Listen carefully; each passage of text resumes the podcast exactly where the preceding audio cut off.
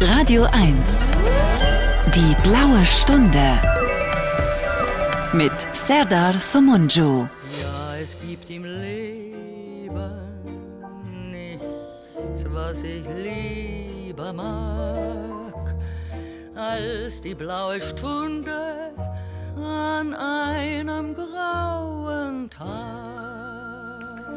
Hallo, hier ist die blaue Stunde am Sonntag und wieder mal habe ich einen Gast und so wie wir das in letzter Zeit äh, machen, seitdem Band Erik da ist, kenne ich den Gast nicht und weiß auch nicht, wer es ist und was er macht und bin sehr gespannt darauf, wer heute in der Leitung ist. Adrian, weiß ich, ist dein Name. Hallo Adrian. Ja, hallo Sada, freut mich. Wie heißt du mit Nachnamen? Das muss ich mir mal direkt wie Domian aufschreiben. mein Name ist Adrian Stoiber, wie Stoiber nur mit U. Ah, okay. So. Ich höre, du klingst so ja, um die 30. Ja, ich werde bald 35. Okay, Mitte 30. Ich will mal raten, was du machst. Ich weiß natürlich ein bisschen, glaube ich, schon was. Mir hat Band angedeutet, du machst was mit Streetwork, richtig? Genau. Und was genau? Streetworker sind ja normalerweise Leute, die kommen vom Jugend- oder Sozialamt und kümmern sich um, ja, so wie ich das kenne, Drogensüchtige oder Obdachlose. Ist das sowas? Ähm, nicht ganz. Also ich selber arbeite mittlerweile eigentlich mehr als Referent und Dozent in dem Bereich. Ähm, aber das, was wir machen und was uns einzigartig macht, ist, dass wir online Streetwork machen. Also wir den Streetwork-Ansatz in die sozialen Netzwerke adaptiert haben und ähm, dort unterwegs sind auf den digitalen Straßen. Ansonsten trifft es aber gut zu, was du gesagt hast. Okay, das ist ja schon mal sehr spannend. Also äh, Online Streetworker, wer ist wir? Ist das irgendeine Organisation? Genau, ich arbeite für einen Träger, AVP e.V. aus Düsseldorf ähm, und unser Projekt heißt Streetwork at Online und sitzt in Berlin. Und dort, dieses Projekt ist 2017 gegründet worden und das habe ich mit aufgebaut. Wer sind die Leute, mit denen du arbeitest? Ist das eine Zielgruppe? Also sind das bestimmte Leute oder kann das jeder in Anspruch nehmen, der online geht? Genau, das ist eine gute Frage. Mm, wir haben auf jeden Fall einen Förderschwerpunkt, also wir sind staatlich gefördert und unser Schwerpunkt ist ganz stark Präventionsarbeit, in unserem Fall Extremismusprävention. Also wir haben mit einer Zielgruppe zu tun, die sich im Netz schon für radikale bis extremistische Inhalte interessieren und in entsprechenden Foren unterwegs sind, auf entsprechenden Seiten, bestimmten Leuten folgen und wir versuchen mit diesen Menschen dann im Netz ins Gespräch zu kommen. Ah, das wird ja immer spannender. Sehr gut. Das heißt, ähm, ja, du bist auch so ein bisschen Schnüffler. Wie kriegst du raus, wer wo rumhängt und wen abonniert hat? Hm, ja, also es gibt schon sowas wie eine Research-Phase, dass wir in, also wir sind auch immer noch auf Facebook unterwegs, Facebook, Instagram und TikTok. Und Facebook ist zwar bei einer gewissen Zielgruppe schon mehr out, aber es wird dort immer noch sehr viel diskutiert, weil die Plattform quasi von ihrer Beschaffenheit dafür noch viel besser geeignet ist als TikTok, wo kaum noch Gespräche stattfinden, sondern über ganz, ganz schnelle, kurze Videos kommuniziert wird. Und deswegen ähm, sind wir dann dort unterwegs, gucken uns teilweise die Profile an. Aber der größte Anhaltspunkt sind eigentlich die Kommentare, die die äh, die jungen Menschen posten und die uns dann zum Anlass äh, sind, mit ihnen ins Gespräch zu kommen. Oder ähm, die Zielgruppe schreibt uns einfach selbst an mit Fragen, mit Bedürfnissen und so weiter. Was bist du genau von Beruf? Irgendwas mit IT oder eher sowas aus dem Sozialwesen? Ich habe Kultur- und Medienpädagogik studiert. Also ich würde mich so beides. als Medienpädagoge. genau. Ah. Naja, schon mehr pädagogisch auf jeden Fall. Kultur- und Medienpädagogik, okay. Du bist so das genau. Vorzeigekind der grünen Generation, ne? 35 Kultur- und Medienpädagogik studiert, arbeitet als digitaler Streetworker. Ähm, okay, du hast studiert und hast du das dir ausgesucht oder bist du dazu gekommen per Zufall oder hat dich jemand gefragt? Wie kommst du dazu, diesen Job zu machen? Ja, wie so vieles, ich bin da reingerutscht. Ich habe im Medienbereich gearbeitet. Ich habe früher auch eine Zeit in der Jugendarbeit gearbeitet.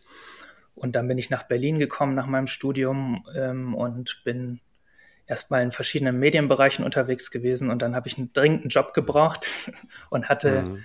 hatte dann meine Kontakte spielen lassen, habe rumgefragt und dann hat sich die erste Projektleitung von Streetwork Online mir die äh, Rückmeldung gegeben, so krass, dass du dich ausgerechnet jetzt meldest. Sie hat vor einer, vor ein paar Wochen erst die Projektleitung übernommen. Sie suchen genauso jemanden wie mich, so ein bisschen Social Media Nerd. Ähm, mhm. also da lag ich gar nicht so falsch, ne, dass du auch ein bisschen Social Media Nerd bist. Da liegst du auf keinen Fall falsch, ja. Mhm.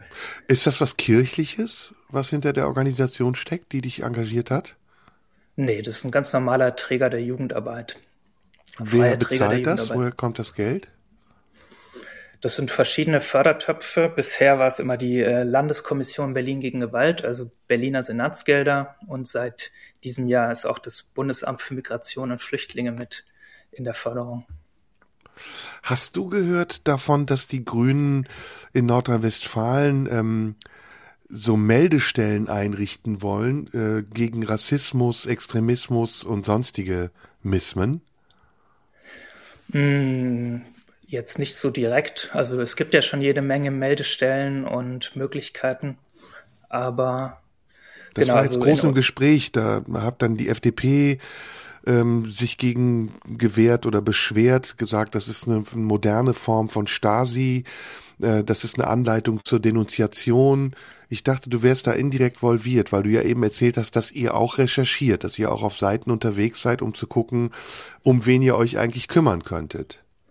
Ja, also was ich auf jeden Fall sagen kann, ist, dass der Bereich super sensibel ist und die Gefahr der Stigmatisierung extrem hoch ist, gerade in so einem ja, sehr sensiblen Feld wie Glaube, Religion. Dass ihr stigmatisiert hm. werdet oder dass die Leute stigmatisiert werden, die ihr aufsucht? Nee, dass die Leute stigmatisiert werden, die wir aufsuchen. Mm, also dass mm. im Vorgang des Aufsuchens schon die Gefahr der Stigmatisierung besteht.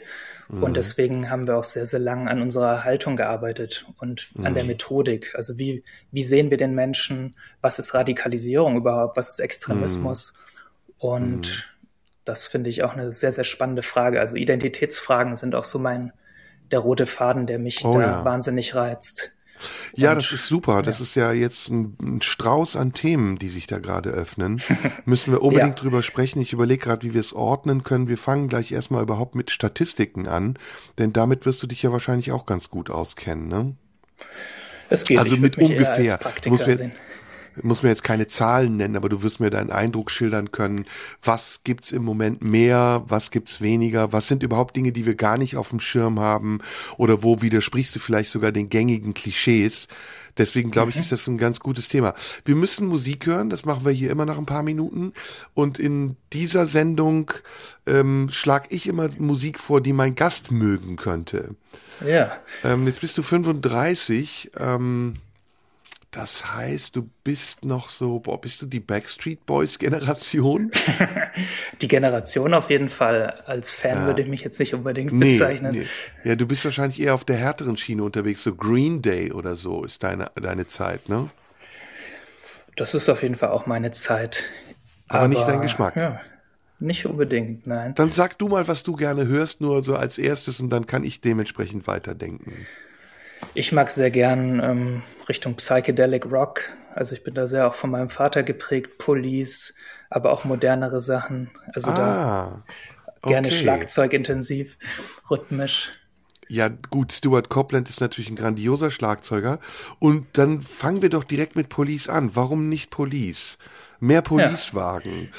Ja. Ähm, Gibt es da irgendwas Bestimmtes? Eher die Älteren, ne? Can't Stand ähm, Losing You? Zum Beispiel oder Bring on the Night. Okay, Bring on the Wenn, Night nehmen wir.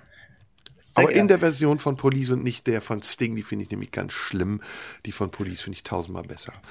In der blauen Stunde, bei mir heute ist Adrian Stoiber und wir reden gleich weiter.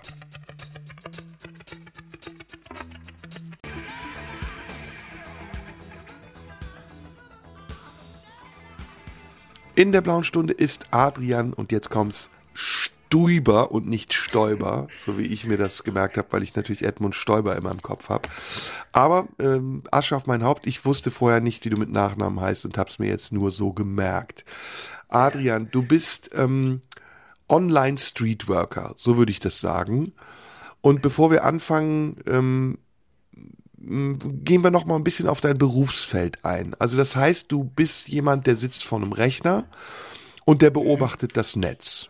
Und wenn es im Netz irgendwas Auffälliges gibt, äh, irgendein Beitrag, das sieht man ja zum Beispiel bei mir sehr oft auf der Facebook-Seite, ähm, mhm. unter dem dann die Kommentare sich mehren von Leuten, die sagen, schneidet dem den Kopf ab, diesem Ungläubigen oder ähm, zu Adolfs Zeiten hätte er sich das nicht erlauben können.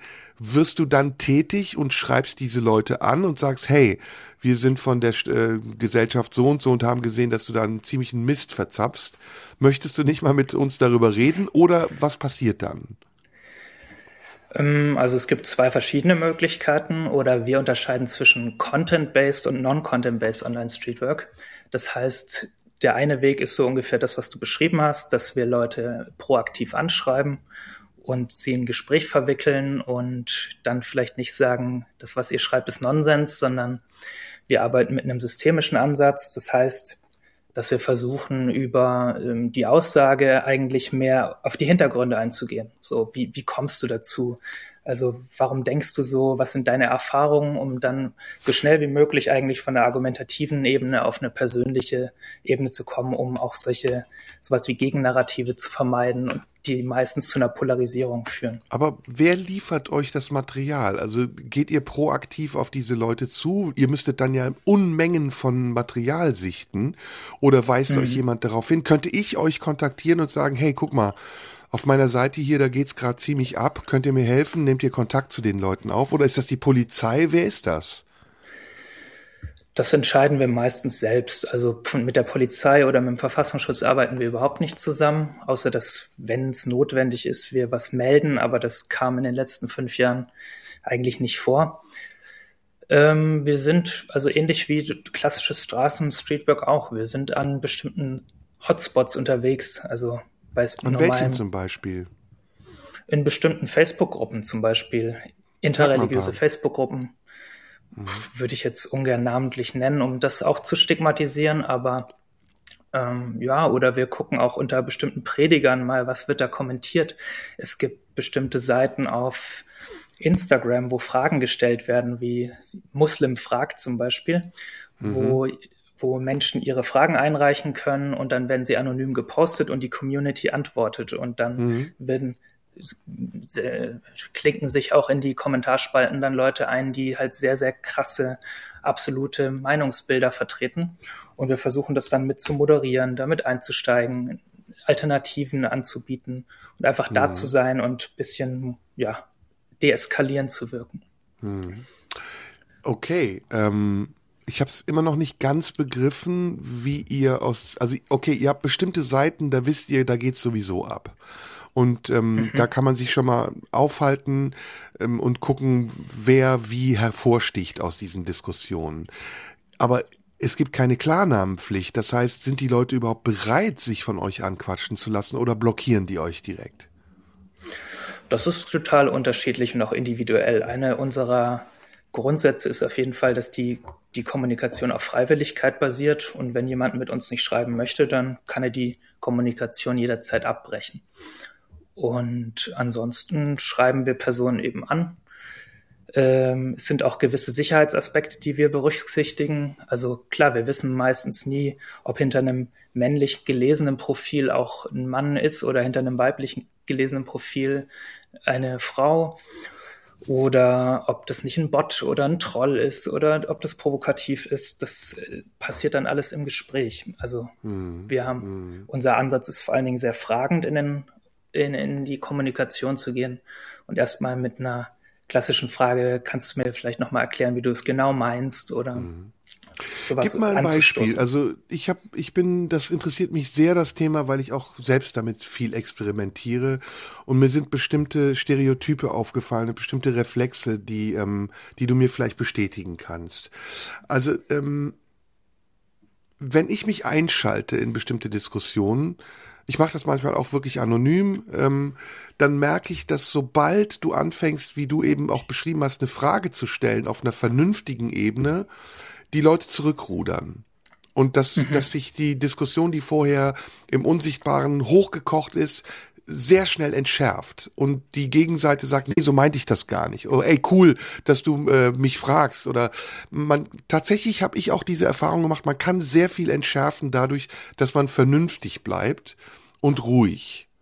Mhm. Aber ist das nicht ähm, auch ein bisschen Illusion, wenn man sich schon dort aufhält und nicht dorthin geht, wo das, wo der Begriff Extremismus auch nochmal anders definiert wird. Also die Frage klingt jetzt kompliziert, aber es gibt ja zum Beispiel auch, wie ich finde, äh, unter intellektuellen Extremisten. Also Leute, die das triggern. Und das sind Prominente, mhm. die das mit Klarnamen machen, die im Namen ähm, der Rassismusbekämpfung absurde Posts machen und jeden und alles verdächtigen, äh, beschimpfen, keine Kommentare zulassen, äh, andere Meinungen blocken. Wäre es dann nicht klüger, direkt dahin zu gehen und zu sagen, ey, du bietest hier eine Plattform für Hass und Intoleranz, lass das? Mhm. Es sind jetzt viele Fragen auf einmal, aber Sorry, ich ja. glaube. Aber es ist ein gutes ich, Zeichen, wenn ich so viel frage, dann ist das Thema interessant.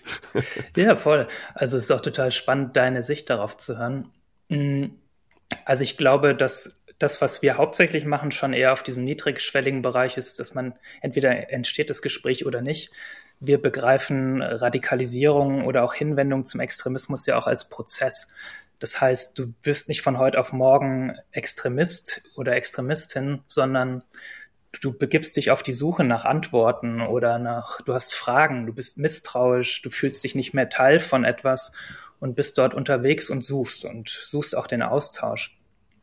War wenn du bei allerdings Corona jetzt, auch so? Also sorry, wenn ich dich unterbreche. Oh ja, auf jeden Fall, sehr sehr intensiv sogar. Oder es ist auch immer Dass noch Leute so. über Corona zum Extremismus gerutscht sind?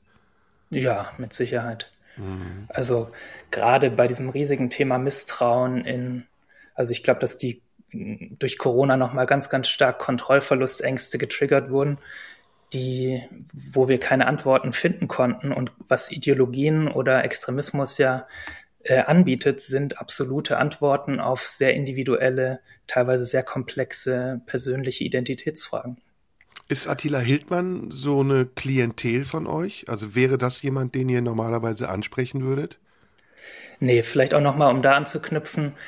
Also ich glaube, der, je, je radikalisierter Menschen sind, umso schwieriger ist es, sie noch zu erreichen. Und Attila Hildmann überhaupt direkt anzusprechen, wäre ja nur über seine Telegram-Gruppe. Nee, ich meine ich mein den Typen Attila Hildmann, also nicht diese konkrete Person, sondern jemand wie Attila Hildmann. Mhm. Hm, Im Prinzip wäre das auch unsere Zielgruppe.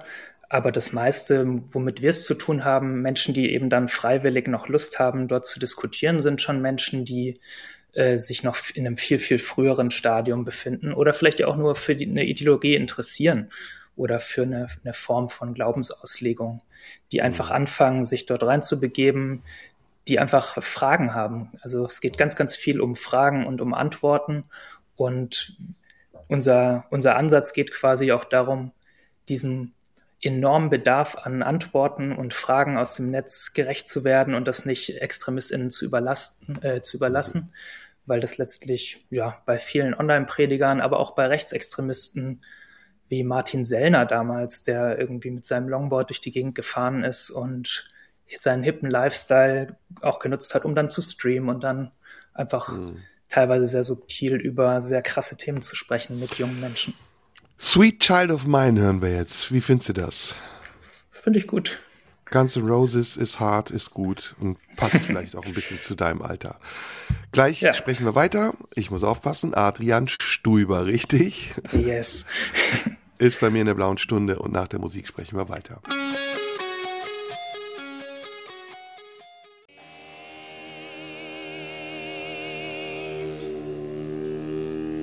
In der blauen Stunde ist heute Adrian Strüber, mit dem ich über Internet, Extremismusprävention und Street, ja Street nicht Online Streetwork spreche.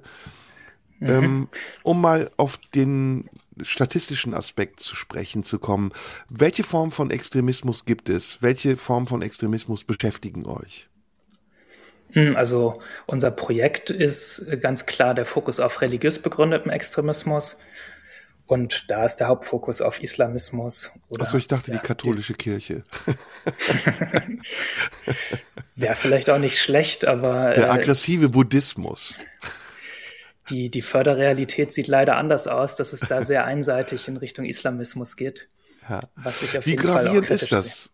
Wie gravierend ist das Problem, das wir in Deutschland mit Islamismus haben? Wenn du es, sagen wir mal, in Prozenten beschreiben müsstest, wie viel Prozent Extremismus fällt auf rechtsradikal, wie viel auf Islamismus, wie viel auf sonstiges? Oh, das Deiner Wahrnehmung nach. Ich, also ich, ich sehe die Gefahr darin, wenn ich diese Frage beantworte, dass es mir irgendwie, also dass dann durch eine Gewichtung entsteht, die eigentlich nicht sein sollte. Mhm. Also sondern dass man dann irgendwie wieder gut und böse und irgendwelche Lager einteilt. Ich glaube, das, was mir so wichtig ist oder was uns auch in der Arbeit super wichtig ist, ist einfach Raum zu geben und für Austausch, damit Leute, die sich nicht mehr Teil von etwas sehen, ähm, nicht irgendwelchen Rändern überlassen, die dann sich eben radikalisieren. Mhm. Du weißt mir ein bisschen aus, ich verstehe warum. Mhm. Also du möchtest nicht stigmatisieren, das sagst du ja selbst. Aber sag mir mal in den letzten Jahren, seit du bist seit drei, vier Jahren da, ne? Genau, fünfeinhalb Jahre bin ich jetzt in dem Bereich. Fünfeinhalb Jahre. Gibt es da eine Tendenz, ohne dass du es jetzt benennst, dass etwas mehr geworden ist oder weniger? Oder hält sich das die Waage oder ist es unberechenbar? Hm, es ist relativ unberechenbar. Ich würde selbst den Rechtsextremismus, alles, was man darunter fasst, das ist ja ein riesiges Feld, ähm, noch am, am gravierendsten einstufen. Also da müsste wäre eigentlich der größte Handlungsbedarf das, was in die letzten Jahre definitiv am meisten zugenommen hat, ist Verschwörungsgläubigkeit. Also dadurch, oh, da haben sich mhm. jetzt, also dass Menschen sich Verschwörungsideologien zugehörig fühlen und was noch dezentraler organisiert ist und noch schwieriger, äh, also es vermischen sich dann auch die Bereiche oder ein Extremismus bedingt auch dem anderen, das schaukelt sich gegenseitig auf. Was ist mit Klimaterrorismus? Klimaterrorismus? Ketzerisch gefragt. Ist also auf jeden Fall damit, auch eine Form ich, von Radikalisierung. Ja, ja. ja. Und ich will damit eigentlich auf was anderes hinaus. Ab wann ist etwas extrem? Ja, das ist eine gute Frage. Die, also es gibt verschiedene Forschungsbereiche. Es gibt in, in der Extremismusforschung, die seit dem Zweiten Weltkrieg auch sehr, da wurde sehr, sehr viel geforscht, um zu gucken, gibt es da irgendwelche, gibt es das Böse oder gibt es irgendwelche Punkte, wo wir ansetzen können? Und die ernüchternde Antwort darauf, es gibt keine monokausalen Zusammenhänge, die wurden nie erforscht. Also ist es eigentlich eine, ein wahnsinnig komplexer Prozess und dementsprechend ist es ähm, uns auch so wichtig, dementsprechend sensibel daran zu gehen. Und wir gehen einfach davon aus, dass hinter jeder Aussage, hinter jeder Orientierung eigentlich ein Bedürfnis zugrunde liegt. Und wenn Bedürfnisse nicht befriedigt werden, dann fange ich an, irgendwas zu entwickeln, um das zu kompensieren, um einen Weg zu finden, der an, beispielsweise Anerkennung zu bekommen oder ja, Schicksalsschlägen zu verarbeiten. Was hat sich verändert? Also hat sich was verändert? Und wenn ja, was?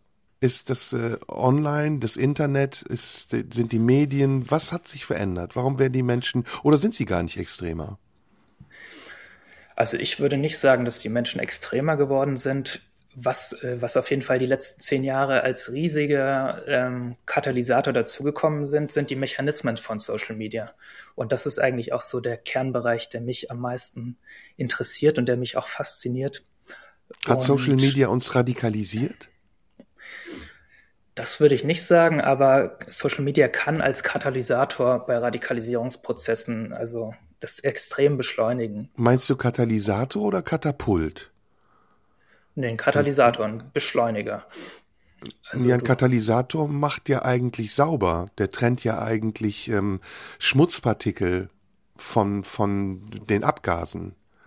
Deswegen wird er hm. eingesetzt. Ich, ich, also wenn ich jetzt nicht falsch liege, glaube ich, meinst du eher ein Katapult, etwas, was Dinge verstärkt. Genau, also wir können uns darauf einigen, dass es verstärkend wirkt und hm, genau, ähm, wir können Deutsch sprechen, um mal bei den Rechtsextremen zu bleiben. Genau, also. Das Und das Internet hat es verstärkt. Das ist nicht nur dein Eindruck, das ist auch nachgewiesen. Mm, ob das nachgewiesen ist, weiß ich ehrlich gesagt gar nicht. Es ist auf jeden Fall meine persönliche Überzeugung, dass ähm, das Internet, Beziehung, vor allen Dingen Social Media aufgrund von verschiedenen Eigenschaften, solche Prozesse sehr stark beschleunigen kann. Durch die Anonymität oder was ist der Faktor, der es beschleunigt? Die Fremdbestätigung? Also es gibt da viele Faktoren. Einer, den, ähm, also Anonymität ist halt hilfreich, um sich in, in Szenen zu bewegen, uh, wo ich mich einfach ausprobieren kann. Also Stichwort Identitätsbildung. Du kannst mittlerweile multiple Identitäten ausprobieren. Du wirst durch äh, Konditionierungsprozesse wie Likes oder Rückmeldungen bestätigt und kannst darum äh, dich frei bewegen. Hast Zugang zu unglaublich vielen diversen Communities auf der Welt, hast so einfach wie noch nie Zugang zu ganz, ganz vielen unterschiedlichen Informationen. Also der Wahrheitsbegriff hat sich in den, durch das Internet meiner Meinung nach auch ein bisschen relativiert, weil wir jetzt nicht mehr wissen, was sind glaubhafte Quellen, was ist überhaupt, gibt es überhaupt absolute Wahrheit oder sind was wir dem ist Wahrheit? Denn sind wir dem nachgewachsen? Also du bist jemand, der an vorderster Front arbeitet und das sieht. Aber sieht das auch die Bevölkerung, die breite Schicht der Bevölkerung so, wenn sie ja fast an alles glaubt, was sie liest? Also sind wir da nicht schon im Bereich der Verschwörungstheorien wieder? Mm, es ist, glaube ich, einfach auch alles, wie alles im Leben, ein großer Prozess und wir sind gerade dabei, diese Medien irgendwie zu, zu erlernen, wie, wie wir damit umgehen wollen und da tut sich ganz viel und ja, viel mehr hm. Also bin ich auch selber noch gespannt. Ein Aspekt, ja, ich habe das, ja? ich habe das Gefühl, also mein Gefühl, das ist ja eine Diskussion, die sehr viel geführt wird, und es ist ja auch eine kulturpolitische Diskussion, ähm, ist, dass wir überfordert sind mit vielen ja. Dingen. Also wir sind mit den Eindrücken, die auf uns ein, äh, die auf uns eindreschen, ja, muss man ja fast so sagen, überfordert. Wir sind aber auch mit der Reaktion, die wir selbst dazu bringen, oft überfordert. Und mit der Reaktion, die auf unsere Reaktion erfolgt, auch wiederum. Ja, absolut. ne, weil ich glaube, manche Leute können gar nicht abschätzen. Sie lassen so einen Tweet ab und denken, naja, ich sitze hier im Sofa am Rechner, niemand sieht mich und dann am nächsten Morgen wachen sie auf und haben einen riesen Shitstorm am Hals. Das ist so eine neue Dynamik, ist, die da ja sich noch nicht wirklich etabliert oder ja, wie soll ich sagen, wir sind nicht dem nachgewachsen. Das war, glaube ich, schon richtig. Ja, oder? voll. Also dieser Impuls, dass ich affektiv irgendwie im, im Moment abends entscheide, nochmal meinen Tweet rauszusetzen, das ist durch die, diese vermeintliche Anonymität oder diese Niedrigschwelligkeit halt einfach super easy. Und dann kannst du abends dann noch posten und es hat sich irgendwie eine neue Kommunikationskultur in den letzten Jahren entwickelt, die auch mittlerweile ja. sehr stark in den Offline-Bereich übergegangen ist. Oh also ja, echt? Finde ich zumindest. Also hm. gerade so aufgeheizte Debatten, moderne Politik, Wahlkampf, also ohne Social Media und diese ganzen Debatten über was ist heute noch, also diese Kurzweiligkeit auch von von Interessen und Themen, dann wird es kurz aufgeschaukelt, am nächsten Tag ist es schon wieder irrelevant. Ähm, mhm. Hauptsache, man kann irgendwie so eine, man, sein Ventil, also es hat auch eine sehr, sehr starke Ventilfunktion, die ich ja. auch durchaus positiv sehe. Und auf der anderen Seite, ja, kann es halt auch sehr schnell äh, sehr, sehr krasse Dynamiken ähm, annehmen. Mhm. Welche Musik haben wir als nächstes? Sag du wieder was. Hm, ich würde gern was von einer Band hören, die, mit der ich selber zusammengearbeitet habe. Vielleicht auch ja. als, äh, die heißt Lionsphere, wie der Löwe und die Sphäre. Ja. Und äh, das Lied heißt Shadows Follow. Sehr gut. Hören wir und nach der Musik sprechen wir weiter mit Adrian Stuber über die Arbeit, die er als Online-Streetworker macht.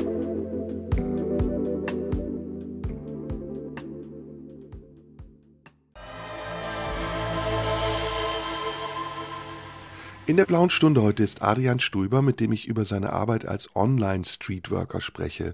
Und wir waren eben beim Extremismus heutiger Tage und der Überforderung der Gesellschaft durch Social Media stehen geblieben. Ähm, ich würde das jetzt gern mal ein bisschen strukturieren oder versuchen, das nochmal ein bisschen neu zu ordnen. Hm, Wenn wir diese aktuellen Debatten betrachten, die wir gerade haben, wir haben eben über Corona gesprochen, wir reden über den Ukraine-Konflikt, dann wird ja mhm. das, was du eben geschildert hast, sehr schnell deutlich und es wird auch oft thematisiert, dass wir mehr und mehr in Schwarz-Weiß-Kategorien denken, in für oder gegen mich und dass es kaum noch ähm, Möglichkeiten gibt, jenseits dieser großen Autobahn der Meinungen, ja, der fast schon sich selbst bestätigenden großen Meinungen Möglichkeiten gibt, sich zu positionieren. Der Moment, in dem das zur Radikalität wird, also du hast eben gesagt, es gibt einen großen Offline-Bereich auch, also der Moment, in dem jemand beschließt, von der Diskussion, die er im Internet geführt hat, emotional, radikal, über Grenzen hinweg hinzugehen zu einem konkreten Handeln. Ist das ein mhm. Moment, den man vernachlässigt und den man durch deine Arbeit vielleicht sogar viel besser in den Griff bekommen könnte? Mm, ja, denke ich schon. Also die Aufgabe von uns ist es, dieser Polarität insofern entgegenzutreten, dass wir halt nicht darauf aus sind, die Person von dem Gegenteil von ihrer Meinung zu überzeugen, sondern einfach da zu sein, Raum zu geben, ähm, die, diese Ambivalenz auch auszuhalten und mitzugehen und zu gucken, ähm, nicht wie können wir dich argumentativ von irgendwas anderem überzeugen oder dir sagen, was du denkst, ist richtig oder falsch, sondern das erstmal als gegeben zu akzeptieren. Die Person denkt halt so, warum auch immer, das ist eigentlich irrelevant. Und das als Anlass zu nehmen, zu sagen, wie können wir ins Gespräch kommen, was können wir dir bieten ähm, und wie können wir tretet dich unterstützen. Ihr, tretet ihr als Organisation auf? Ja, also wenn du auf Facebook, Instagram oder TikTok gehst, dann findet man uns unter Online-Streetwork auf allen Plattformen. Und die Streetworkenden aus unserem Team haben aber auch noch eigene Profile und sind da unterwegs. Also, okay, wie stelle ja. ich mir das konkret vor? Ich bin, sagen wir mal, ich bin junger Islamist, Serda S. Mhm. Äh, sagen wir mal, ich, mein Kürzel ist Islam mit Doppel-S geschrieben. ISS-Slam, die beiden S sind groß. Ähm, mhm. Ich bin auf einem Forum unterwegs, keine Ahnung, äh, scheiß Deutsche, Allah wird euch alle richten und ähm, kommentiere. Und mh, mm, aus meinen Kommentaren wird klar, ja, der, der ist bereit, der macht mehr als das, was er hier sagt. Dann kommentiert ihr meinen Kommentar oder wie geht's los? Möglicherweise. Also wenn eine von unseren Streetworkenden dann ähm, das merkt oder mit dir in den Kontakt treten will, dann schreibt die, kann man, äh, können wir uns in, es gibt diese Möglichkeit über Einzelchats das zu machen. Das ist dann die Frage, was die Intention ist in dem Moment. Also oder was wir, schreibt ihr? Äh, schreibt ihr, hey, uns ist aufgefallen, dass du hier Quatsch schreibst, willst du mit uns reden? Oder was, was schreibt ja, ihr konkret? Genau, zum Beispiel, ähm, du hast geschrieben, dass das und das und das, also dein, das Thema, so paraphrasieren und ähm, das finde ich irgendwie krass oder das interessiert mich. Magst du mir vielleicht erzählen, wie es dazu gekommen ist? Wie, warum denkst du so? Und also und dann das sind systemische der, Fragetechniken aus der systemischen Beratung. Ja, dann reagiere ich in der typischen Art, sag, Alter, was laberst du mich an? Außerdem schreibt man Marx mit CK und nicht mit G. Ja, dann. Wie geht's dann weiter? Bleibt ihr dran da, oder sagt ihr, lohnt sich nicht? Also, ich, ich glaube, wenn so direkt auf uns geantwortet ist, würden wir auf jeden Fall nochmal darauf antworten und versuchen, das zu deeskalieren und zu sagen, okay, du hast Wut in dir, und, aber wenn die Person nicht möchte, dann würden wir das auch, ja, dann. dann und wenn ich darauf einsteigen würde, was schreiben die Leute, die darauf einsteigen? Hey, klingt interessant, ja, lass uns sprechen. Was, was schreiben die, wenn die drauf eingehen? Naja, also wenn ich dir jetzt eine Frage stelle, auf dein Thema bezogen, dann äh, entsteht meistens sowas wie ein Antwortreflex. Also dass die Person einfach ähm, Bock hat, darüber zu sprechen. Also wie, die meisten Menschen, die so ein großes Mitteilungsbedürfnis haben im Netz, äh, haben ja auch das Interesse daran zu diskutieren, gerade im, in, in Form von, ähm, ja, in, in unserem Bereich, sage ich mal. Hm. Und also die Redebereitschaft ist meistens da. Und dann entsteht ein Gespräch und im, manchmal sind das zwei, drei Kommentare, manchmal geht es aber auch über Wochen oder auch über Monate und dann entsteht ein Beziehungsaufbau. Und so das Ziel unserer Kommunikation ist eigentlich dann im Idealfall die Person noch an eine Beratungsstelle zu vermitteln, ihr was auf wow. den Weg zu geben, sie zu wow. empowern. Aber das ist doch, ich meine, das ist doch ein Fass ohne Boden. Wie wollt ihr bei der Anzahl an Leuten, die unterwegs sind und Scheiße schreiben im Netz, irgendwas Effektives leisten? Habt ihr einen vielleicht mal in eure Beratungsstelle gelotst? Was ist mit den Millionen anderer? Und um nochmal noch auf, Entschuldigung, um nochmal weiter die Frage auszuweiten, was ist mit den Verursachern? Also müsst ihr nicht eigentlich an die Quelle gehen und so einen Typen wie Pierre Vogel anschreiben und sagen, hey, was du hier machst, ist Kacke, weil wir lesen in den Kommentaren, dass du ganz vielen jungen Leuten den Kopf verdrehst ist halt eine Frage, ne, ob das so, ob das irgendwie effizient ist, ihm das zu schreiben, weil ich glaube, das wird ihm relativ am Arsch vorbeigehen. Also aber wir hatten auch schon mit Pierre Vogel Kontakt. Ah, okay, hattet dann, ihr schon. Ja, auf jeden ah. Fall die letzten Jahre. Und was sagt es er? Wie antwortet er dann darauf? Ihr seid Kufas. Ja, also Pierre Vogel ist so ein unfassbar Medien, äh, Medienexperte, dass er sich da schon, also da hat sich was entsteht kein großes Gespräch. Ja, Gut, aber jetzt Fall. nehmen wir mal die unsichtbaren Extreme. Also das, was ich eben gesagt habe. Scheinbare Aktivistinnen. Wir hatten ja zum Beispiel den Fall mit, mit ähm, Luke Mockridge. Ne? Wo, wo mhm. Aktivistinnen Behauptungen aufgestellt haben, die nachweislich erstmal nicht richtig waren und einem Menschen ja großen Schaden zugefügt haben, aber gleichzeitig auch eine Anleitung zur Radikalität gegeben haben. Die, das ging bis zu Bedrohungen, das hatte dann Folgen, der musste in die Psychiatrie.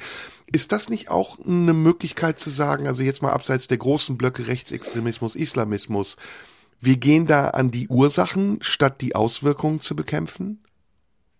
Aus meiner Sicht auf jeden Fall. Das wäre das riesige Ziel äh, als Gesellschaft, mehr für die Ursachen da zu sein, als die äh, Folgen zu bekämpfen. Das, ähm, genau, das, ob das jetzt alle aus meinem Fachbereich so sehen, sei mal dahingestellt. Aber, ja, und man muss ähm, es ja auch differenzieren. Also die Anliegen der Aktivistin sind ja nicht immer schlecht. Also wenn es um Missbrauch geht oder um Sexismus, muss man ja auch ein sehr feines Gespür haben, ab wann es zu einer Radikalität wird, die nicht mehr effizient ist. Genau. Und das kann nur im Dialog oder im Austausch passieren, indem man nachfragt und mit der Person ins Gespräch kommt. Also Gesetzesverstöße müssen wir natürlich auch ahnden. Das ist ja auch unsere Verantwortung. Aber ich glaube, du stellst es dir noch viel zu aufgebauscht vor. Im, Im Netz geht es meistens eher um Alltagsthemen, um Fragen viel niedrigschwelliger und viel runtergekochter, sozusagen an der Beispiel? Peripherie zum Extremismus. Alltagsfragen, Jugendliche, die sich beschäftigen, ist dies oder ist jenes Haram oder Halal? Uh, darf ich dies, darf ich das? Und dann kommen diese ganzen Online-Prediger und ähm, posten ihre vorgefertigten Antworten. Okay. Ähm, und damit wirst du dann erstmal so in diese Bubbeln geholt. Also durch, durch sowas wie Algorithmen entstehen ja auch wahnsinnig schnell Filterblasen oder der sogenannte Echokammer-Effekt, dass wenn du anfängst, dich für bestimmten Content zu interessieren, dass du dann immer vermehrt genau äh, Content aus dieser Bubble angezeigt bekommst. Und das kann zum, das ist zum Beispiel einer dieser, dieser Beschleuniger, mhm. dass Algorithmen auch dazu beitragen können, das Meinungsbildern zu verfestigen, weil du durch diese Verwertungslogik, die dahinter ist, hinterm Algorithmus, der dir ja möglichst effizient Werbung anzeigen möchte auf der kostenlosen Plattform, ähm, dass wenn das in ideologischen Prozessen passiert, dass es dann sein kann, ach so, du, du siehst immer die gleichen Meinungsbilder reproduziert in deinem Umfeld, die Leute finden es toll, was du schreibst, und dann denkst du, das wäre absolut wahr oder es hat einen höheren Objektivitätsanspruch oder so. Hm. Ian Dury and the Blockheads äh, haben ein Lied, das heißt Sex and Drugs and Rock'n'Roll. Das yes. hören wir jetzt als nächstes. Und dann kommen die Nachrichten, der Verkehr und das Wetter und dann sprechen wir weiter mit Adrian Stuber über die Online Streetwork.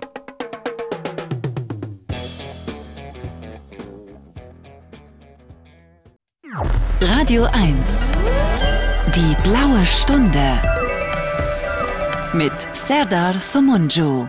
Ja, es gibt im Leben nichts, was ich lieber mag, als die blaue Stunde an einem grauen Tag.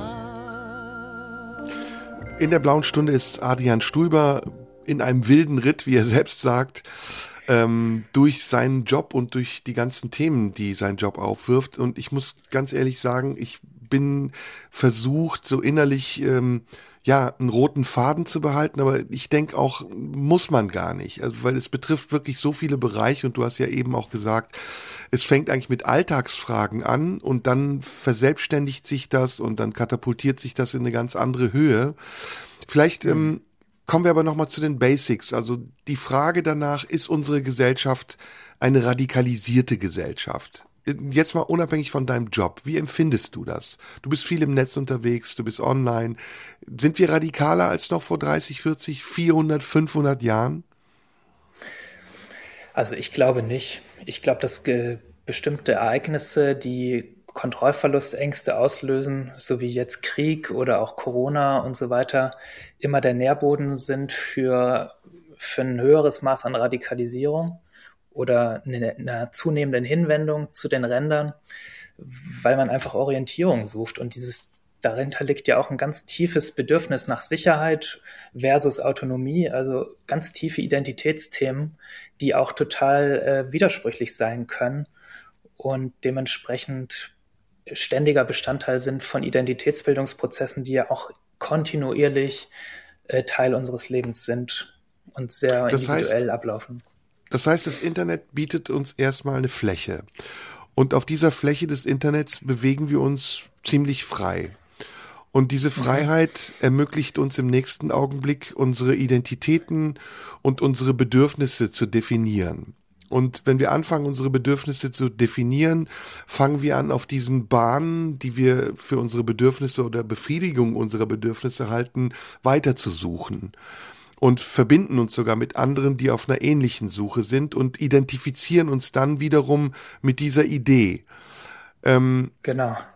Wenn dann dieser, ja, dieser, dieser Porno, der es ja eigentlich ist, weil es hat ja auch ganz viel mit Versteck zu tun und Lust und Trieb, ähm, irgendwann darin mündet, dass man verführt wird. Also, dass man nicht mehr merkt, dass man in die Fänge der falschen Leute geraten ist. Ähm, ist das dann nicht eine Aufgabe auch der, der Erziehung, der Schulen, der Pädagogen, der Politik und nicht nur eure Aufgabe dann die Scherben aufzusammeln? Also ist das nicht eine viel größere gesamtgesellschaftliche Aufgabe, die wir eigentlich nicht leisten und leisten müssten? Und macht dich das nicht wütend? Also ich stimme dir auf jeden Fall zu, dass es ein gesamtgesellschaftliches Thema ist und ähm, da passiert ja aber auch ganz viel. Also auch gerade im Bereich Schulen und drumherum eben klassische Sozialarbeit und, und, und. Wo Medienkompetenz ist das Stichwort, ne? Ganz genau. Also jetzt mhm. nur für den Faktor, aber der Rest ist ja Identität. Und die Frage, was, was wollen wir als Gesellschaft, wo wollen wir hin und warum haben Leute vielleicht auch das Bedürfnis, sich nicht mehr Teil von etwas zu sehen und sind vielleicht dann am Ende sogar bereit dafür, äh, Gewalt dafür zu legitimieren. Also Gewalt ist dann ja der Faktor, der es zu Extremismus macht. Wenn ich Gewalt anwende oder Gewalt für die Umsetzung meiner Ideologie in, in Betracht ziehe oder anwende. Hm. Und ja. Der Begriff Identität taucht ja häufiger auf, ne? Und diese ja. identitäre Gesellschaft, in der wir leben, in der jeder für sich einen Fetisch gefunden hat, dem er frönt und über den er sich dann letztendlich auch definiert, ist ja auch eine Folge des Konsums, also der permanenten Möglichkeit, alles zu haben und sich darin aber als Einzelwesen zu verlieren, also nicht mehr erkennbar mhm. zu sein und keine Kontur zu haben.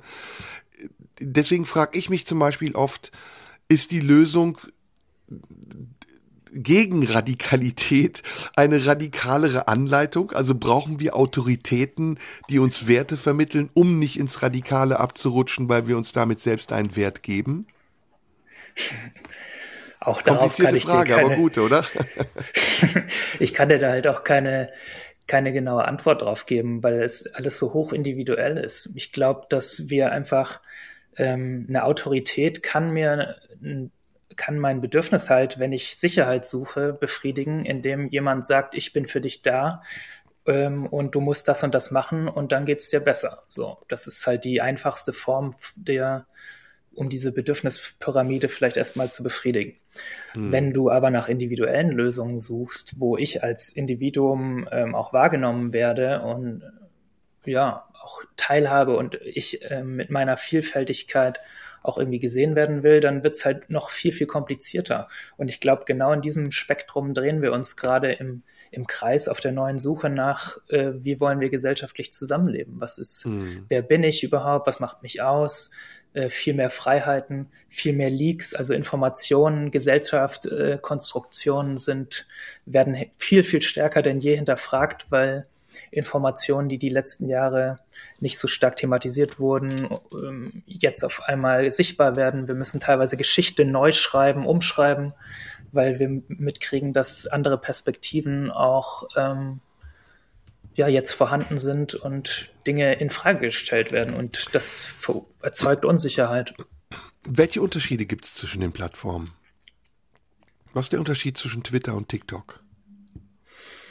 Hm, TikTok ist eine ja, primär videobasierte Plattform, das ist ja schon mal so, was die einen wahnsinnig äh, spannenden Algorithmus hat, weil du über diese ganz kurzen Shorts oder Reels oder wie sie alle heißen, über diese 30 bis 60 Sekunden ähm, wahnsinnig schnell der Algorithmus über deine Nutzungs, über dein Nutzungsverhalten lernen kann. Und also der dadurch, Aufmerksamkeitsspanne der Generation angepasst. Genau. Und gleichzeitig aber auch der Algorithmus darüber wahnsinnig schnell lernt. Also über die, über die Watchtime, die Sekundenanzahl, die du auf bestimmte Inhalte reagierst, mit, indem du weiter swipest oder weiter scrollst sozusagen, ähm, kann die, diese, dieser Algorithmus unglaublich schnell lernen, was sind deine Vorlieben, für was interessierst du dich, sehr, sehr differenziert und dann bildet sich in Windeseile so eine Bubble um dich rum und du siehst auf einmal nur noch Katzenvideos oder äh, was weiß ich, Bodybuilder oder ähm, Fitnessfrauen, die dich antören oder äh, sogar mit der richtigen Haarfarbe und so weiter. Also der Algorithmus kann wirklich erschreckend detailliert über dich lernen. Und Twitter. Das heißt, du siehst, das heißt, du siehst was ja. anderes als ich. Wenn du TikTok öffnest, ja. Hm, wie finden wir denn gemeinsame Inhalte? Indem wir einen Suchbegriff eingeben oder kommen da selbst auch unterschiedliche Ergebnisse? Hm, das kommt so ein bisschen drauf an, wenn du mit einem Account unterwegs bist und der Algorithmus, also ein, ein Algorithmus ist ja eigentlich eine, so eine Art Formel, die von dir als Nutzer gespeist wird durch die Informationen, die du ihm gibst. Also, ich programmiere den so, sozusagen. Ne? Ich beteilige mich daran, den Algorithmus zu programmieren. Genau. Also du mhm. speist, du fütterst ihn. Das ist wie eine riesige Maschine und du mhm. fütterst und fütterst.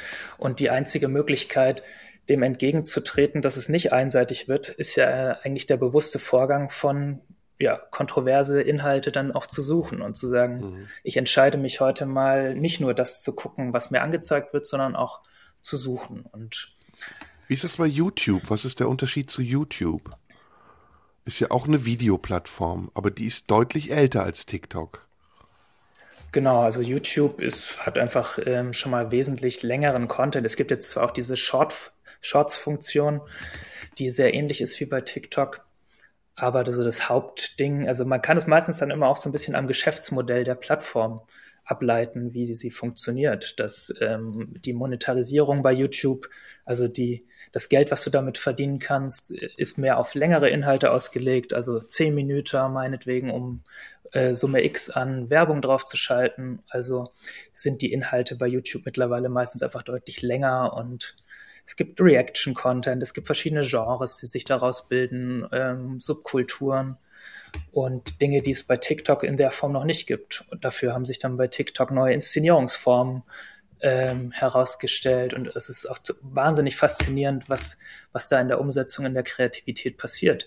Wohingegen T äh, Twitter hauptsächlich textbasiert ist und sich irgendwie zu der Meinungsstreitkulturplattform äh, irgendwie der, der Neuzeit entpuppt hat. Mhm.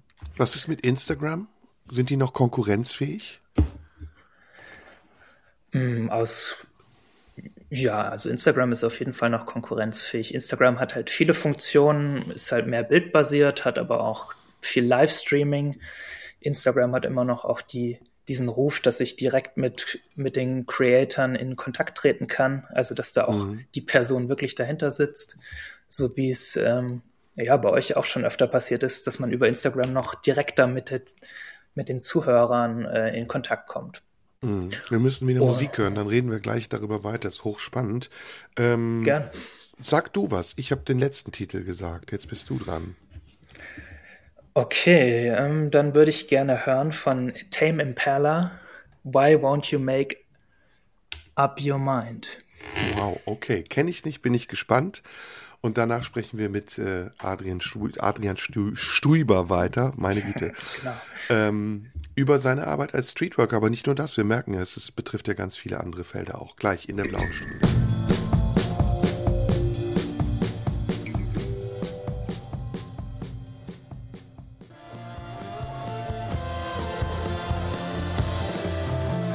In der blauen Stunde spreche ich mit Adrian Stuber über Online-Streetwork, Extremismus und Radikalisierung. Wir waren gerade so ein bisschen dabei, die unterschiedlichen Plattformen zu definieren. Ähm, ich habe das deswegen gefragt, weil ich glaube, dass es auch Altersunterschiede gibt in den Nutzern. Ich glaube, du hast es mhm. am Anfang auch gesagt, Facebook ist so eher die ältere Generation. Facebook ist ja mittlerweile auch schon ziemlich alt. Äh, Instagram kam dann dazu, später Twitter war ziemlich zeitlos, hat sich gehalten bei einer bestimmten Klientel. Aber TikTok ist jetzt so das ganz Neue. Was ist mit Mastodon? Das setzt sich irgendwie nicht durch, ne? Hm, Habe ich ehrlich gesagt nicht so viel Erfahrung mit, aber hm. es gibt einfach Plattformen, also es geht ja dann oft nicht um die Beschaffenheit, sondern auch um Trends und um die Popularität. Und meistens setzen sich dann halt schon die kommerziell erfolgreichen Plattformen durch, weil sie halt eben auch wie Google auch einfach eine riesige Macht über die Algorithmen haben. Und mhm. also allein die Kombination bei Google zwischen YouTube und der Plattform Google als Suchplattform äh, hat einfach eine unglaubliche Effizienz. Wenn du nach irgendwas suchst auf Google, dann werden dir natürlich auch nur YouTube-Videos in, in der Google-Suche angezeigt und keine von, von Konkurrenzplattformen, weil das der gleiche Konzern ist. Und bei Meta, also Facebook und Instagram gehört ja auch zusammen, ähm, und WhatsApp auch. Da werden halt dann auch Datensätze ausgelesen und geguckt, wie kann man wo die Zielgruppe am, am effizientesten ansprechen. Gibt es Forderungen, die ihr gegenüber den Plattformen habt? Also kommuniziert ihr mit denen? Hm, also Forderungen ist, äh, glaube ich, aufgrund der also Wünsche würde ich es mal eher nennen. Ja, also wir also haben zum Kontakt. Beispiel wird ja rechtsradikale Propaganda auf YouTube recht einfach verbreitet. Während ähm, mhm. Nacktheit ja immer ein Tabu ist. Also selbst ein Busenblitzer auf Instagram wird schneller sanktioniert als irgendwelche Nazi-Texte. Kann man dagegen mhm. überhaupt angehen oder ist das, ist das zu weit weg? Naja, es wie alles auch in der Politik sind ganz, ganz langsame Prozesse und wir sind im Kontakt, aber da äh, treffen wir dann halt auch teilweise auf sehr, sehr starke kommerzielle Interessen und wir sind halt, wie du schon vorhin ja auch erwähnt hast, äh, kleine Fische in einem unendlich großen Meer und unsere Interessen sind da ähm, eher unterrepräsentiert. Wir versuchen es, also gibt es auch, keine Ahnung, man könnte so viel machen, auch im, im sozialen Bereich, um uns auch mehr zu schützen in den Plattformen äh, auf den Plattformen oder das irgendwie noch besser rauszuarbeiten, dass es auch Leute gibt, die vielleicht professionell auf ihren Plattformen unterwegs sind, mit einem pädagogischen Hintergrund, ähm, mit einem grünen Haken zum Beispiel oder mit was es, was es für Möglichkeiten gäbe, um das auch klar herauszuarbeiten. Mhm. Aber äh, die Mühlen malen da schon sehr, sehr langsam und mhm.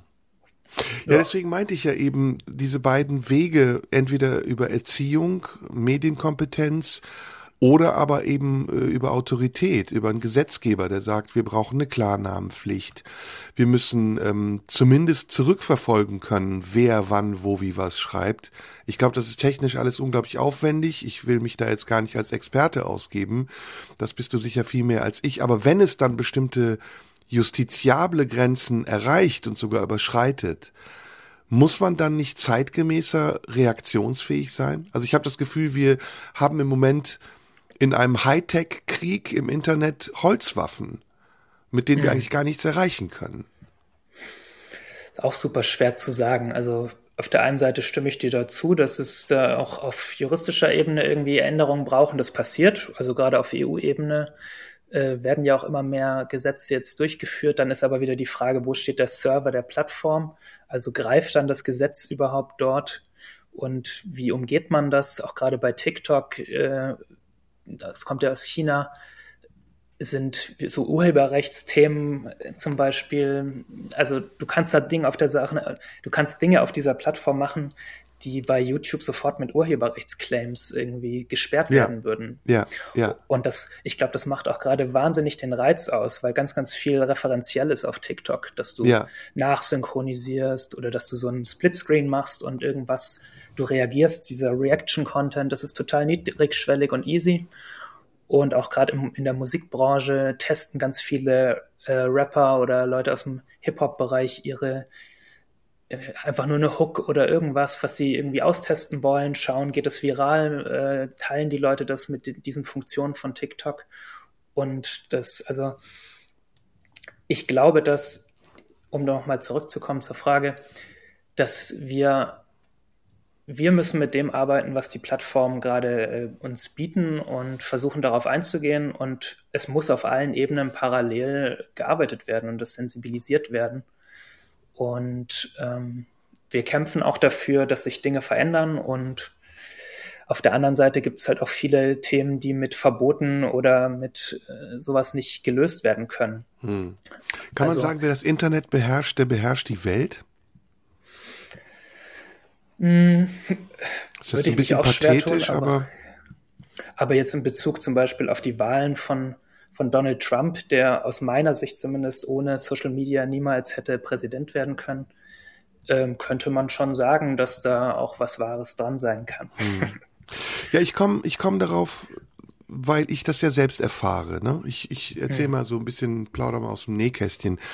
Ähm, ich erfahre ja diverse Shitstorms, die auf Grundlage verkürzter Darstellungen, insbesondere auf solchen Plattformen wie TikTok entstehen.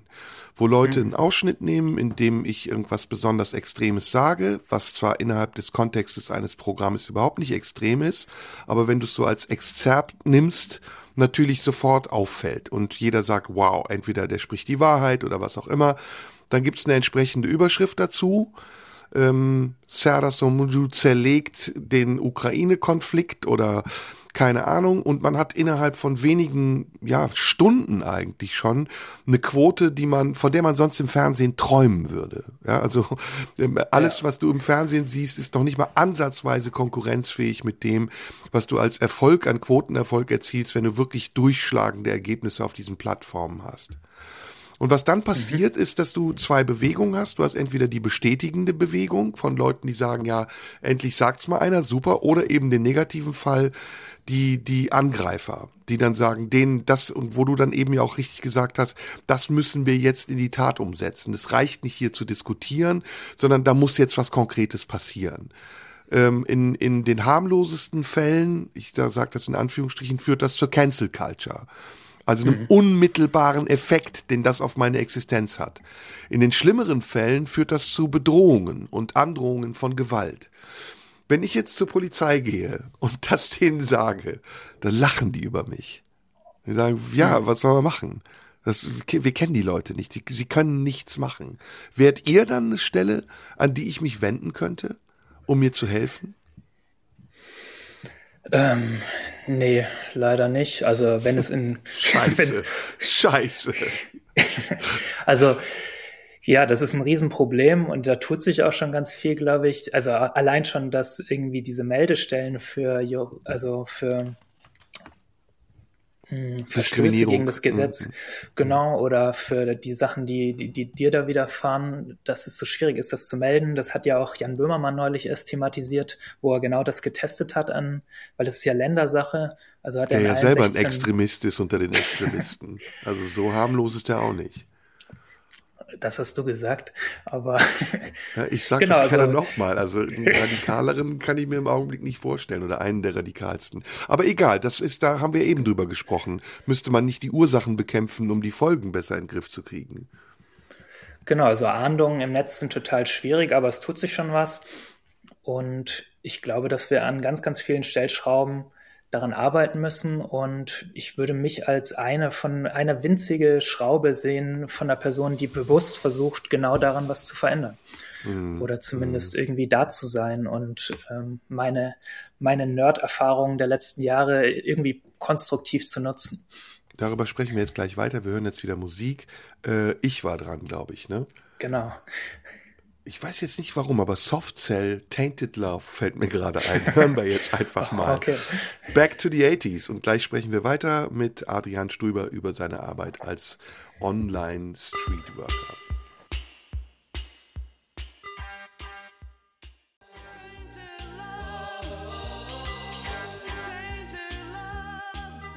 Adrian Stuber ist bei mir in der blauen Stunde und wir reden über Online-Streetwork.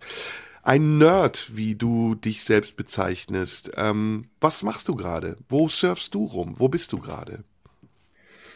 Also jetzt im Moment sitze ich in meinem Homeoffice zu Hause vor meinem Rechner. Auch ja spannend, dass wir genau über diese Möglichkeit auch kommunizieren. Mhm. Und ansonsten äh, bin ich eigentlich, also meine Hauptplattform ist YouTube da hattest du ja auch vorhin schon, ich glaube, YouTube ist der neue, das neue Fernsehen, weil einfach so viele verschiedene Sachen dort abgedeckt sind, von Musikvideos, von Serien, Mediathek, alles ist da mit drin oder auch Content von Leuten. Ich folge diversen Menschen und schaue mir ihren Content an, um auch an der Jugendkultur dran zu bleiben, weil ich liebe Talk-Formate. Ich beriesel mich eigentlich sehr, sehr viel mit Menschen, ähm, die zu irgendwas was zu sagen haben. Und so bin ich auch, ehrlich gesagt, hier in der blauen Stunde schon vor Jahren gelandet, mhm. weil ich das Gefühl habe, dass ich da einfach ganz, ganz viel über Menschen lerne und mhm. über diesen Interess komplexen Prozess. Interessant ist, dass du meinen Eindruck bestätigst. Das macht mich ehrlich gesagt auch ein bisschen, äh, ja, stolz ist das falsche Wort, aber es bestätigt mich, weil ich glaube auch, dass im Moment YouTube die fortschrittlichste Plattform ist und dass die anderen Plattformen so ein bisschen an ihren eigenen Möglichkeiten scheitern, weil sie entweder zu viel geben oder zu wenig. Ähm, also mhm. bei Twitter zum Beispiel finde ich es zu viel. Da ist es, verliert sich, die Diskussionen laufen immer nach dem gleichen Schema ab. Twitter ist eigentlich nichts anderes als eine unendliche Schleife von Selbstbestätigung. Und zwar von Menschen, mhm. die unterschiedlicher Meinung sind, aber nicht miteinander sprechen, sondern nur übereinander. Instagram verstehe ich nicht. Es ist immer so, dass ich bei den Kommentaren auf Instagram so ein bisschen eine, eine Assoziation mit eBay habe. Mhm. Kennst du die Kommentare auf eBay? ja. Das ist Oder ein Mysterium. Das ist ein ja. Mysterium, warum in den Bewertungen von eBay, die die gleiche Zeichenanzahl bieten wie Twitter, immer das gleiche steht. Nämlich Superhändler gerne wieder, vielen Dank. Top, mhm. Ausrufezeichen, schnelle Lieferung, Ware einwandfrei. Warum? Warum ist das so? Warum reden die nur in diesen Floskeln? Und auf Insta kommt mir das auch ein bisschen so vor. Die Kommentare sind meistens sehr kurz, das ist aber auch, finde ich, angenehm.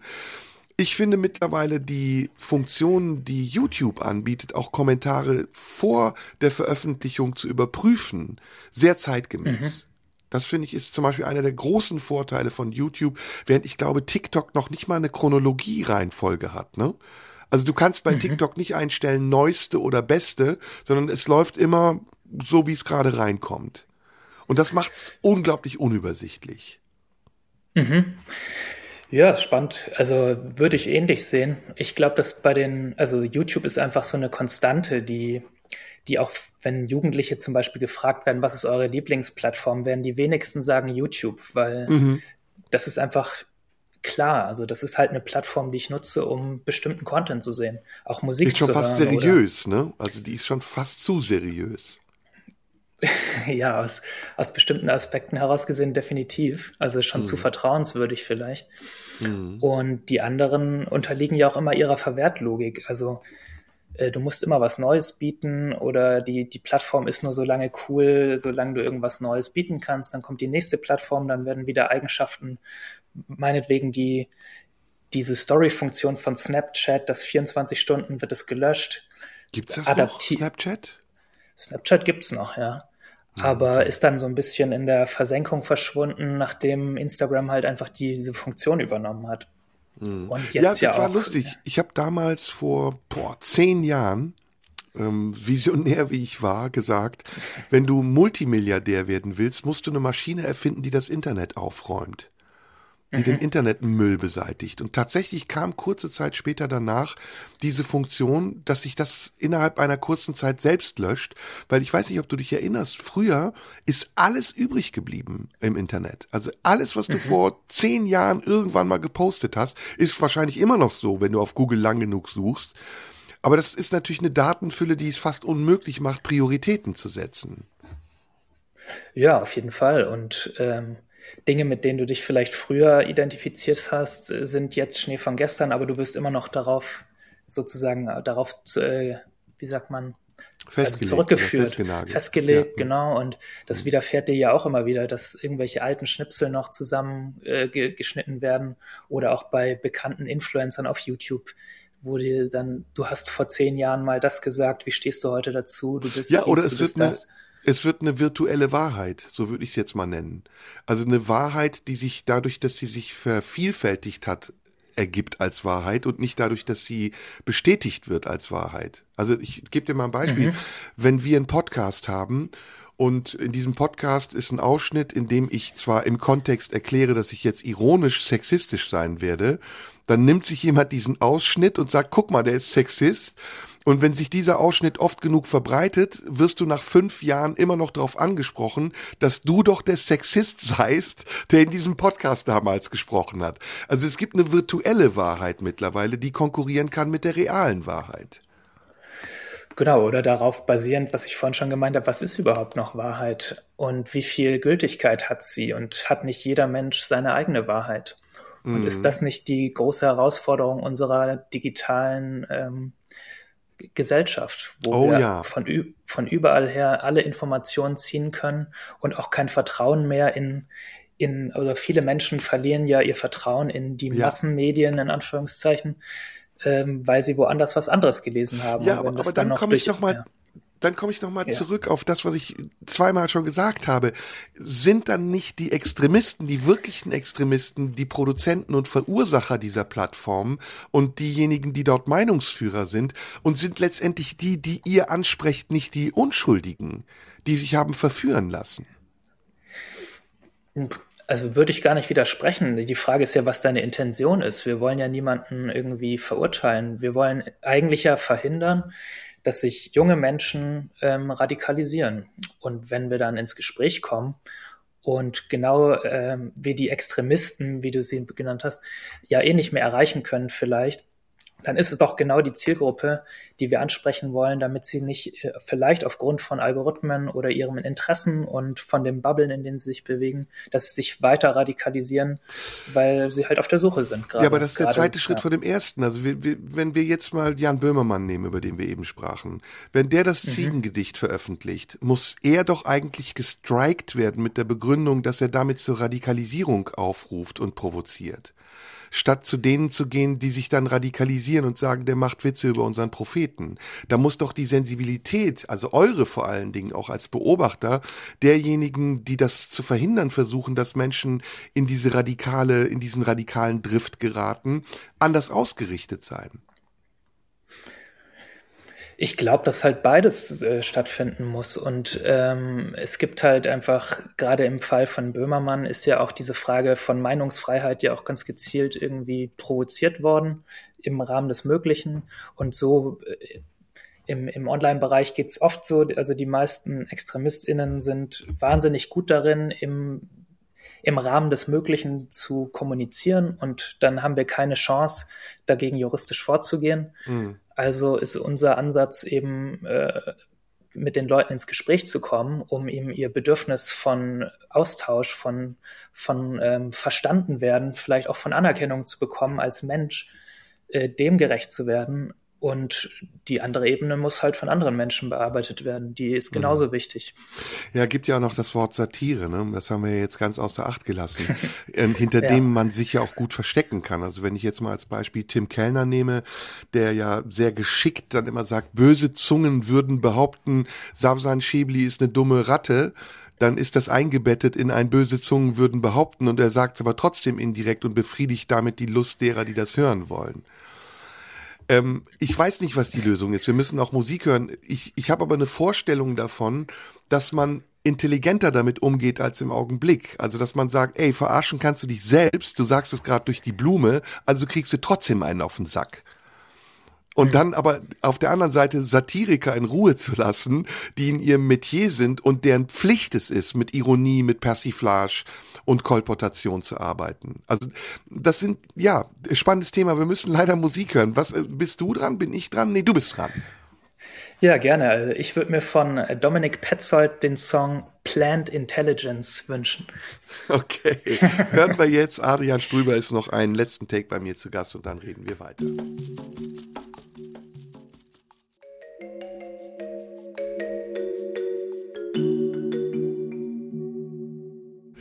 Adrian Strüber ist bei mir zu Gast. Online Street, gar nicht Streetworker eigentlich. Lineworker vielleicht eher. Streamworker, das wäre doch ein besserer Name. Ähm, wir sind cool. an einem sehr, sehr spannenden Punkt eben gewesen, nämlich der Frage danach, ob unser Umgang mit den Auswüchsen des Internets nicht intelligenter werden muss und ob wir, ich bringe das auch nochmal ins Spiel, es damit belassen können, dass wir sagen, naja, da muss eine Autorität entscheiden. Ist es der Betreiber der Plattform oder der Gesetzgeber? Nein, ich glaube, wir müssen auch selber mitentscheiden und wir müssen in eine andere Form von Dialog kommen. Ähm, gibt es öffentliche Veranstaltungen, auf denen ihr Leute schult? Oder seid ihr nur im Einzelgespräch unterwegs? Hm, also die Streetworkenden sind quasi im Einzelgespräch oder im öffentlichen Raum unterwegs und ich als auch Referent und Dozent ähm, bin auf ganz vielen Fachveranstaltungen unterwegs. Auf, es gibt ganz viele Fachtage. Ich äh, unterrichte an Unis, an Hochschulen, versuche äh, Studierende irgendwie den Bereich näher zu bringen. Hm, ah. Ich werde gebucht von der, ich werde gebucht von Leuten wie die Bundeszentrale für politische Bildung. Okay. Und, und, und, und Schule MultiplikatorInnen nennen wir es, also Menschen, die mit unserer Zielgruppe zusammenarbeiten und sensibilisieren hm. die für genau diese Themen. Also war ich, lag ja. ich gar nicht so falsch, ihr macht das schon. Das ist jetzt nicht so ein unbeackertes Feld, sondern da passiert schon viel. Ja, da passiert sehr viel. Gerade mhm. so jetzt durch Corona, durch diese, den Zwang, auch soziale Arbeit digitalisieren zu müssen, um, weil es gar nicht mehr anders möglich war, mhm. ist unser Bereich auch, hat sehr, sehr viel Aufmerksamkeit bekommen. Mhm. Und auch gerade Medienkompetenzschulungen, was wir irgendwie aus meiner Sicht als Medienpädagoge mindestens 30, 40 Jahre verpennt haben, ist jetzt auf einmal in aller Munde und überall suchen sie Medienpädagogen und Medienkompetenzschulungen das ist jetzt äh, durch Corona auch zum Glück, also neben all den negativen Folgen, ähm, auch, also der Fokus ist schon sehr, sehr stark jetzt auf den Online-Raum gekommen. Brauchen wir mehr oder weniger Internet oder ist es genau richtig so? wir, wir, brauchen Medienkompetenz und wir brauchen irgendeinen bewussten Umgang und vor allen Dingen eine Debatte. Und wir brauchen ganz, ganz viel Dialog, gerade ähm, Themen, die ja, kontrovers diskutiert werden. Könnte man sowas wie zum Beispiel den Ukraine-Krieg in einem gemäßigteren Internet besser besprechen als im, wie im Augenblick? Ich weiß es nicht. Ich glaube, dass das Internet ist ja immer Ausdruck dessen, was wir sind und was unsere Bedürfnisse sind. Deswegen glaube ich nicht, dass das Internet dafür, also dass wir ein, ein Internet kann nicht gemäßigt werden, sondern ähm, wir sind das Internet und wir nutzen die Möglichkeiten, die wir haben. Und ähm, wir, wir, sind halt nicht mehr nur offline, sondern auch digital unterwegs. Und das verschwimmt, das verschmilzt und wir ja, sind noch ganz am Anfang, einfach dort neue Wege zu finden. Was machst du, wenn du nicht online bist? In den Wald gehen. also ich bin sehr naturverbunden und Freunde treffen, auch Austausch. Also und ja, wie lange hältst du das machen. aus ohne? Kannst du dein Smartphone eine Woche zur Seite legen? Bist du ein Junkie? Ich bin tatsächlich über die Arbeit auch nochmal deutlich mehr äh, ins Netz gekommen. Es kommt total darauf an, wenn ich in einem Setting bin, wo ich Leute um mich rum habe oder wo ich irgendeine Beschäftigung habe, dann ähm, kann ich auch sehr gut auf mein Smartphone verzichten. Aber ansonsten, wenn ich alleine bin, dann ist schon so ein Impuls, so eine Impulshandlung, dass ich sehr schnell da drauf gucke. Also, also du schläfst neben deinem Smartphone und wenn du morgens aufwachst, checkst du erstmal alle Nachrichten, was ist in der Welt los. Ja, das muss ich gestehen, das ist so. Was ist die Seite, die du am häufigsten besuchst? Außer den, den, die du hier nicht nennen willst. Naja, YouTube, auf jeden Fall YouTube oder auch Spotify. Ich höre sehr viele Podcasts. Und dann, was wir, das gehören ja auch alle Messenger-Dienste dazu. Also ich check dann Also meine so ein- Nachrichten. Ist so ein gängiger Ablauf. Ähm, machst du mit dem Rechner auch oder nur mit dem Smartphone? Was machst du mehr? Also deutlich mehr mit dem Smartphone. Und das ist auch, Okay. entspricht auch den, den Gewohnheiten von jungen Leuten. Also gängiger Ablauf, du hast deine Apps, die du checkst. Ähm, du wirst wahrscheinlich auch benachrichtigt. Du hast wahrscheinlich ziemlich viele, äh, ziemlich viele Mitteilungen eingestellt. Ja. Und dann siehst du auf dem Startbildschirm WhatsApp-Nachrichten, E-Mails, Nachrichten aus aller Welt, ähm, Einträge, Facebook etc. Also du hast ein richtiges Pensum abzuleisten. Ja. Ja, das stimmt. Hast du noch andere Ist- Hobbys? Außer Ja, Wald auf jeden und Fall. Also lustigerweise pendelt sich das ja dann auch immer so ein. Also gerade in meinem Freundeskreis, wir sind jetzt gerade wieder voll im Retro-Trend Richtung Brettspiele, was mich Mhm. vor zehn Jahren gar nicht irgendwie groß interessiert hätte. Mhm. Ist jetzt irgendwie totale Reminiszenz. Wir spielen jetzt Brettspiele.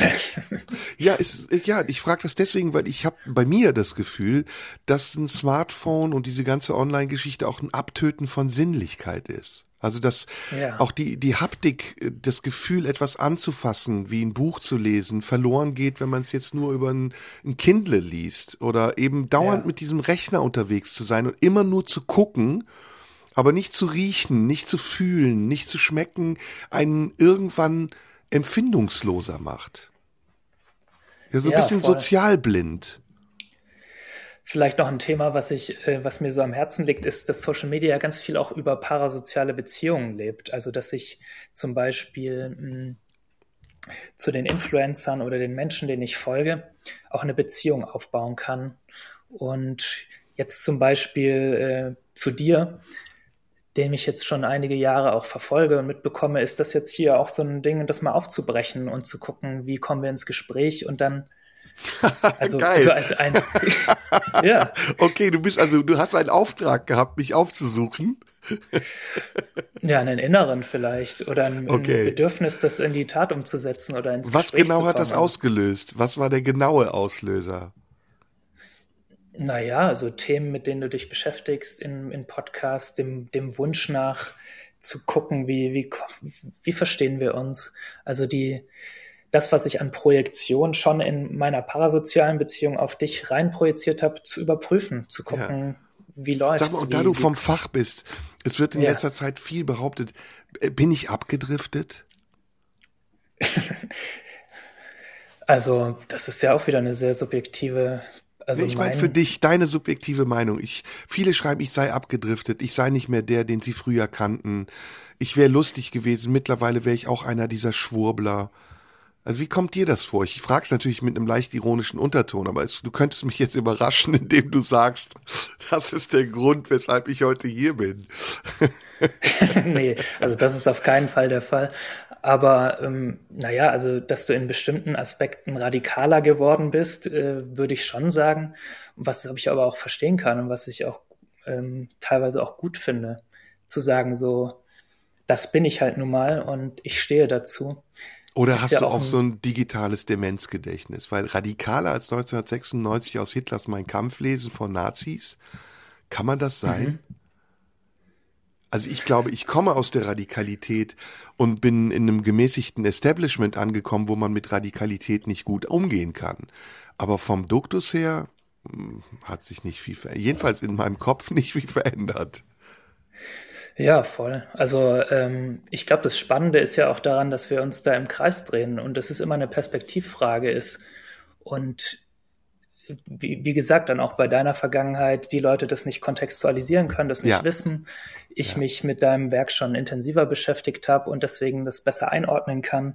Ja. Und genau das macht es ja dann aus. Und Dann- diese Zeit sich zu nehmen, sich kennenzulernen und ins Gespräch zu kommen und nicht zu urteilen so schnell aufgrund von irgendwelchen Buzzwords, Genau. das ist, glaube ich, Zukunfts. Dann haben wir nämlich zum. Ende noch einen Auftrag für dich. Ähm, geh mhm. bitte ins Netz, in die Foren, in denen ich bedroht, beschimpft und verdächtigt wäre und biete den Leuten Gespräch an. und sag, ich kenne den, der ist ganz nett. Ich habe mich mit dem zwei Stunden unterhalten. Der meint das alles nicht so. Und wenn, dann hat er seine Gründe dafür. Machst du das? Ich schau mal, wie viel Zeit ich noch finde. ja, dann lieber Brettspiele, ne? Genau. Adrian, äh, das war hochspannend. Das war sehr, sehr interessant. Vielen Dank dafür, dass du, ich weiß gar nicht, hast du dich bei uns gemeldet oder wir uns bei dir? Ist das scheißegal? Ich habe mich bei euch gemeldet, tatsächlich. Siehst du, auch das ist ein Zeichen, das ist nämlich auch ein Zeichen dafür, dass die blaue Stunde immer ein offenes Ohr hat. Auch wenn ich zwischendurch viel gefragt und viel gesagt habe, aber es war sehr, sehr spannend, mit dir zu sprechen. Ich finde das, was du machst, auch, ja, ich will jetzt nicht sagen wichtig, aber richtig, das wäre besser. Es ist auf jeden Fall der richtige Weg, den wir gehen müssen, um in diesem Netz, in dem alles so unordentlich und durcheinander ist, ein bisschen Struktur zu finden. Ne? Ja, vielen Dank. Und Dank auch, dir auch. Danke für das spannende Gespräch. Ja, ebenso. Und sag doch mal die Adresse eurer Homepage, dass wir da noch mal ein bisschen Werbung machen. Das Projekt heißt äh, www.streetwork.online. Okay, Schaut euch gerne gut. mal an. Das schaue ich mir gleich auch an. Ich wünsche dir auf jeden Fall noch eine schöne Zeit und bis bald. Das war die blaue Stunde. Danke, Nächste Woche hören wir uns wieder. Ja, bis dann. Mach's gut. Radio 1. Nur für Erwachsene.